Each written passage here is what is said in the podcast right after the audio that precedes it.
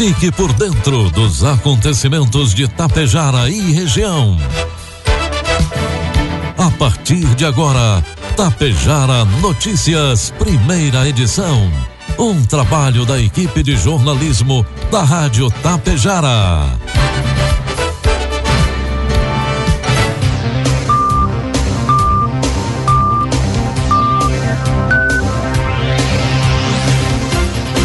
Bom dia, pontualmente 7 horas da manhã.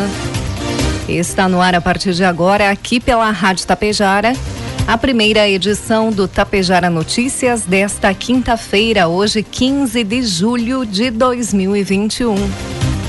Tempo instável, chove neste momento em Tapejara.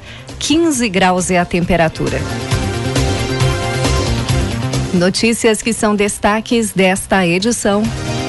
Tapejara e Ibiaçá realizam hoje a aplicação da segunda dose contra o coronavírus.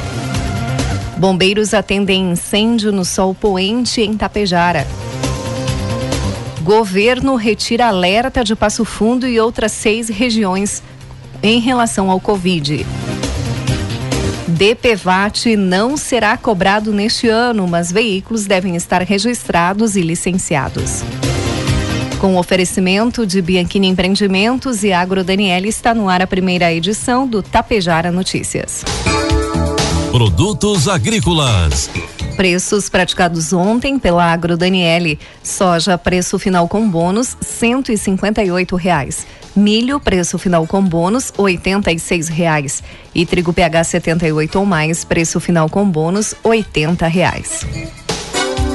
As seguidas altas de preços de combustíveis, quanto o etanol e o biodiesel, têm pressionado os custos de produtores de todos os portes do agronegócio. Nos primeiros cinco meses deste ano, a alta acumulada no IPCA para os combustíveis é de 25,6%. Além de ter impacto no abastecimento das máquinas agrícolas, a elevação de preços afeta os fretes dos produtos.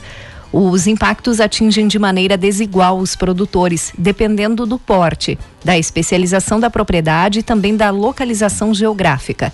Segundo economistas, o cenário deve persistir ao longo dos próximos meses por conta do cenário econômico internacional. A alta nos preços ocorre em um quadro de expectativas de crescimento da demanda, estimulada pela retomada da economia mundial com o avanço da vacinação também há incertezas na quantidade a ser ofertada pelos países do OPEP. O alinhamento dos preços da Petrobras com o mercado internacional reforça ainda mais essa tendência. Informe Econômico. O dólar comercial inicia cotado nesta manhã cinco reais e oito centavos para venda. Dólar turismo cinco e vinte e três e o euro a seis reais e um centavo. A Caixa Econômica Federal libera hoje, quinta-feira, os saques e transferências da terceira parcela do auxílio emergencial aos beneficiários que não fazem parte do Bolsa Família e são nascidos no mês de outubro, que receberam a parcela em poupança social digital no dia 29 de junho. A Câmara dos Deputados aprovou ontem, quarta-feira, um projeto que suspende até o final deste ano a prova de vida por aposentados e pensionistas beneficiários do INSS. O projeto, aprovado em razão da pandemia, terá que retornar agora ao Senado. Isso porque foi alterado pelos deputados. A prova de vida busca evitar fraudes e deve ser feita anualmente pelos segurados.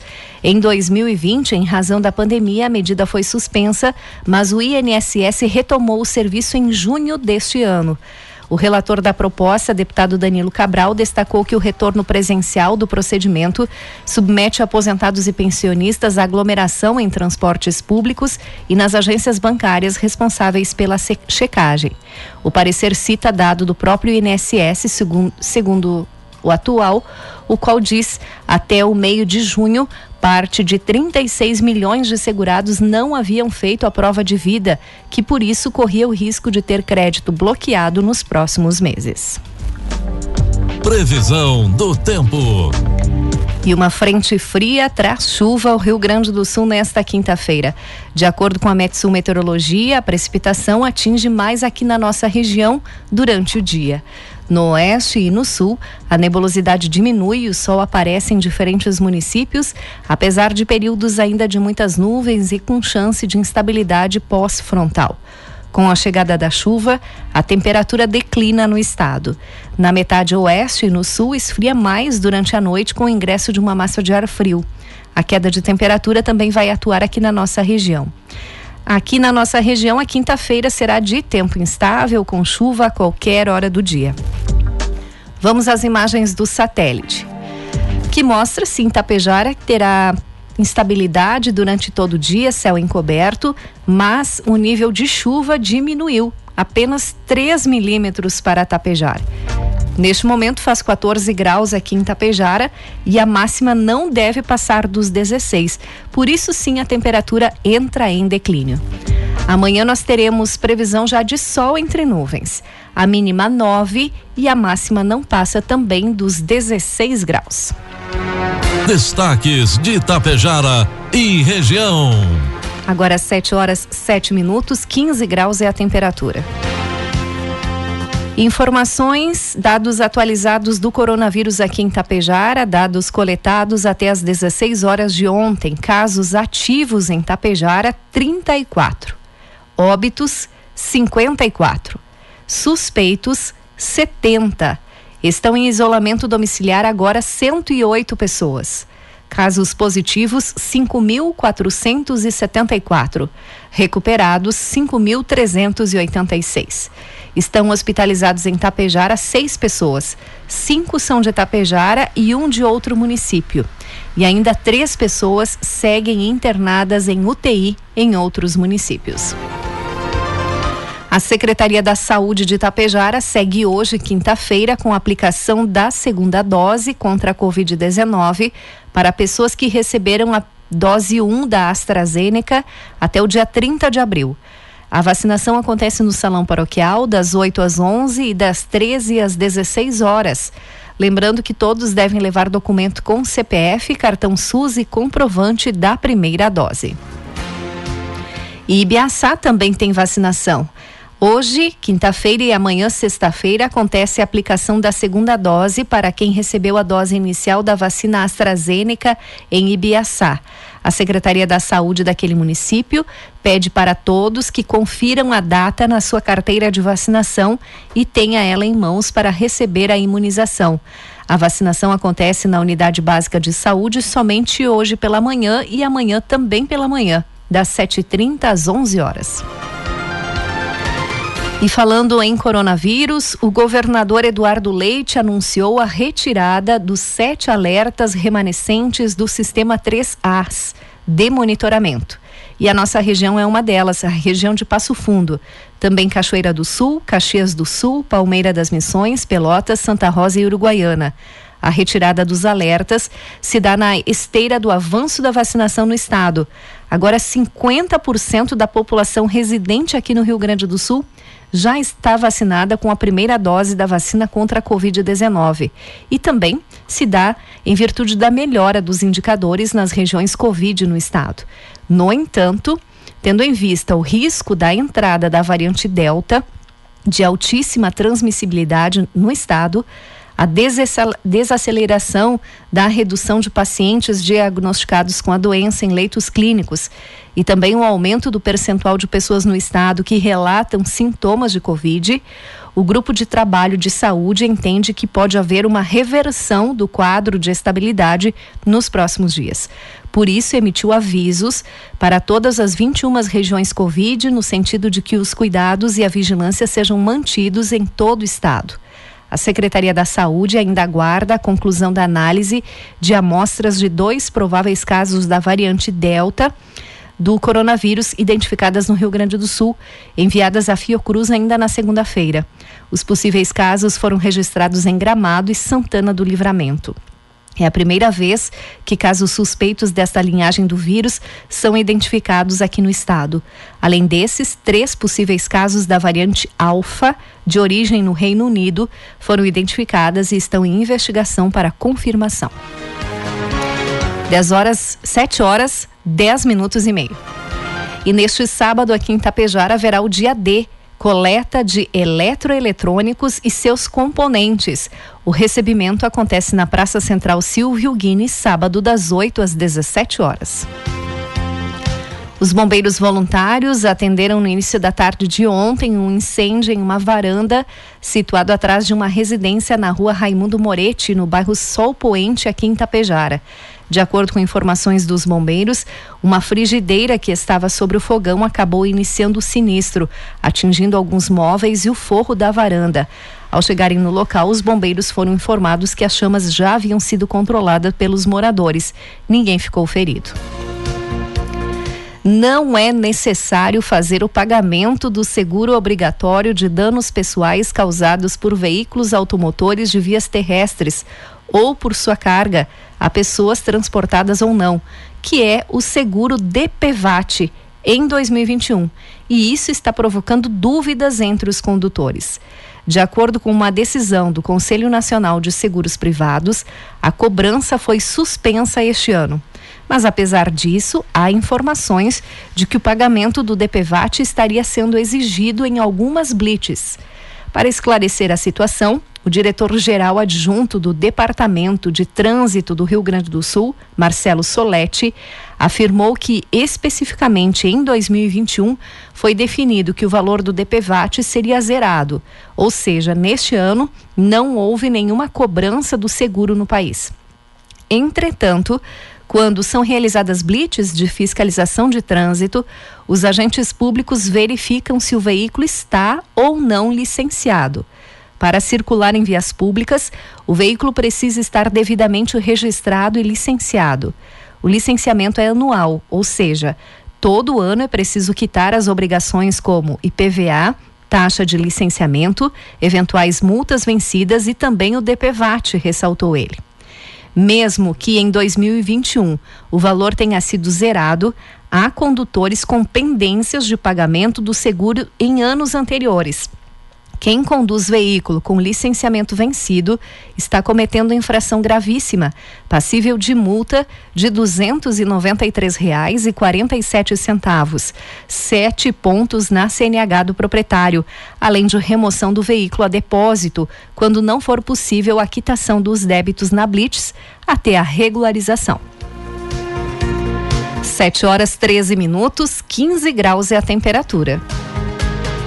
E a Receita Federal, desde novembro de 2019, está realizando aqui no Rio Grande do Sul a operação Declara Grãos, tendo por objetivo apurar a provável ocorrência de sonegação de imposto de renda por parte dos produtores rurais. A operação incentiva a regularização espontânea das obrigações tributárias. Mais de 11 mil produtores rurais regularizaram suas declarações e 62 milhões de reais foram recolhidos aos cofres públicos após as duas operações Declara Grãos anteriores. A operação tem origem na análise dos bancos de dados de notas fiscais eletrônicas emitidas por pessoas jurídicas adquirentes de produtos provenientes do exercício da atividade rural por meio do cruzamento dessas notas fiscais com dados contidos no sistema informatizado da Receita Federal do Brasil. Entre os exercícios 2017 e 2021, constatou-se a existência de 24.215 contribuintes com indícios de omissão de declaração de ajuste anual, alguns, inclusive, com omissão em vários anos. Nos próximos meses, serão enviadas correspondências aos demais contribuintes identificados como provavelmente omissos na apresentação de declaração de ajuste anual do imposto de renda. Essas correspondências também foram enviadas para a Caixa Postal dos contribuintes no Centro de Atendimento Virtual da Receita Federal. Os contribuintes que tenham cadastrado números de telefone celular ou endereços de e-mail receberão aviso da postagem destas cartas. A não apresentação das referidas declarações nas situações em que sejam obrigatórias ou de justificativas da não obrigatoriedade da sua, de, da sua entrega poderá ensejar a abertura de procedimento fiscal momento a partir do qual haverá perda da sua espontaneidade e também a sujeição. Em caso de apuração do imposto a pagar, a aplicação de multa de ofício de no mínimo 75% sobre o imposto apurado. Além disso, a ausência da entrega de declaração, quando houver incidência em condição de obrigatoriedade para apresentação, poderá gerar pendência no cadastro do CPF, impedindo a emissão de certidão negativa de débitos. Agora 7 horas 16 minutos. Aposentados e pensionistas e beneficiários do INSS que receberam indevidamente o auxílio emergencial terão que devolver os valores ao governo por meio de descontos feitos diretamente no pagamento do benefício previdenciário ou assistencial, segundo portaria que foi publicada ontem no Diário Oficial da União.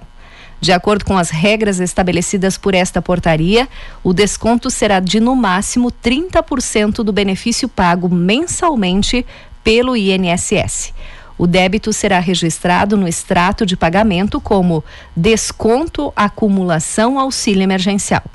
A portaria assinada pelo INSS e pelo Ministério da Cidadania informa ainda que caberá recurso quanto aos descontos automáticos do Conselho de Recursos da Previdência Social, no prazo de 30 dias, corridos a contar do primeiro pagamento com desconto.